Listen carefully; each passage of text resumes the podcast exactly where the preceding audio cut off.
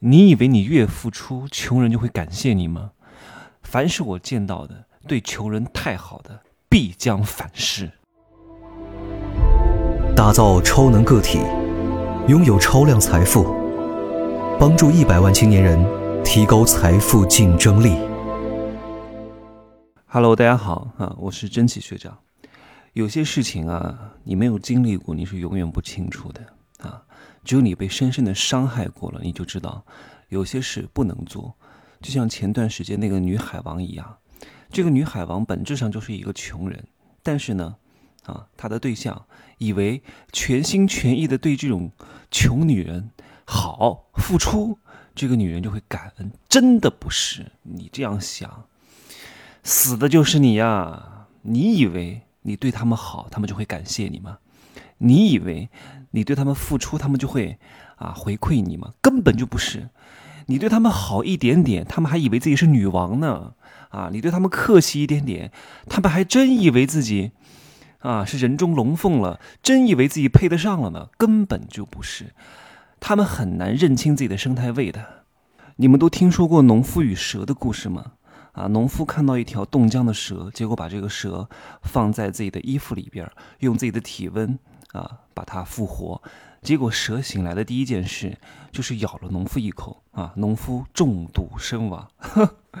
这种事情发生的也太多了啊！各位，给穷人的爱一定要懂得啊，去制衡它，你不能纵容人性之恶。我举个例子好了，你再爱吴亦凡，真的，你非常爱他，非常爱他，结果哪天吴亦凡表扬你啊，你好漂亮啊，对你特别殷勤，你就不爱他了，为什么？为什么？哎，他还真觉得自己，你看大明星都爱上我了，那我岂不是啊，跟明星可以平起平坐了啊？大明星都对我这么好了，这么有钱的人都喜欢我，那我真的太优秀了，所以我是值得的，我是配的啊！所以你看，吴亦凡一天两天讲我好啊，对我热情关切，我会感动；十天对我也很好，嗯，我觉得自己是应该的，他值得对我好。啊，我值得被爱，哈哈哈太搞笑了，真的。我讲这么多，并不是让各位啊不要去帮助穷人，帮的方式是很重要的。如果你的方式错了啊，害人害己，偷鸡不成蚀把米，你也会助长了他的贪婪和邪恶，也会最终伤害到你啊。帮对人，找对老婆、老公都是非常重要的。女人是家庭的风水，男人是家庭的靠山。如果你找错了对象，找错了帮助的人，啊，无尽的散发你的爱，站在世界以及宇宙爱的中心，啊，去传播爱，想当爱的大使，想当一个博爱者，想当一个大爱的人，我告诉你，死的就是你啊！你知道为什么吗？你看那个吴秀波。你不要觉得吴秀波是渣男，我见过他，还是挺好的啊！你不要只看这一面，为什么？一旦这个事情发生之后啊，人总会去啊同情弱者，觉得那个女的没钱没势啊，和有钱有势的在一块儿被受伤被伤害了，一定是有钱有势的错，真的不是。只要富人啊没有被逼到绝境上，其实是不会干这样的事情的，没必要搞得鱼死网破，因为有钱有势的人他是。他是有顾忌的，人家吴秀波的名声多大，多有钱啊，不可能会因为这个事情葬送了自己的前途，一定是被逼到绝境上啊，一定是那个女的，哎呀，太那个，太想对富人吃干抹净了。之前那个刘强东的事情，各位清楚吗？刘强东在美国被举报什么骚扰哈？你看那个，我看了那个视频，哇，你想想看，那个女的把。把刘强东带上楼，七绕八绕的，靠，真的，如果没有人带路，是根本找不到的。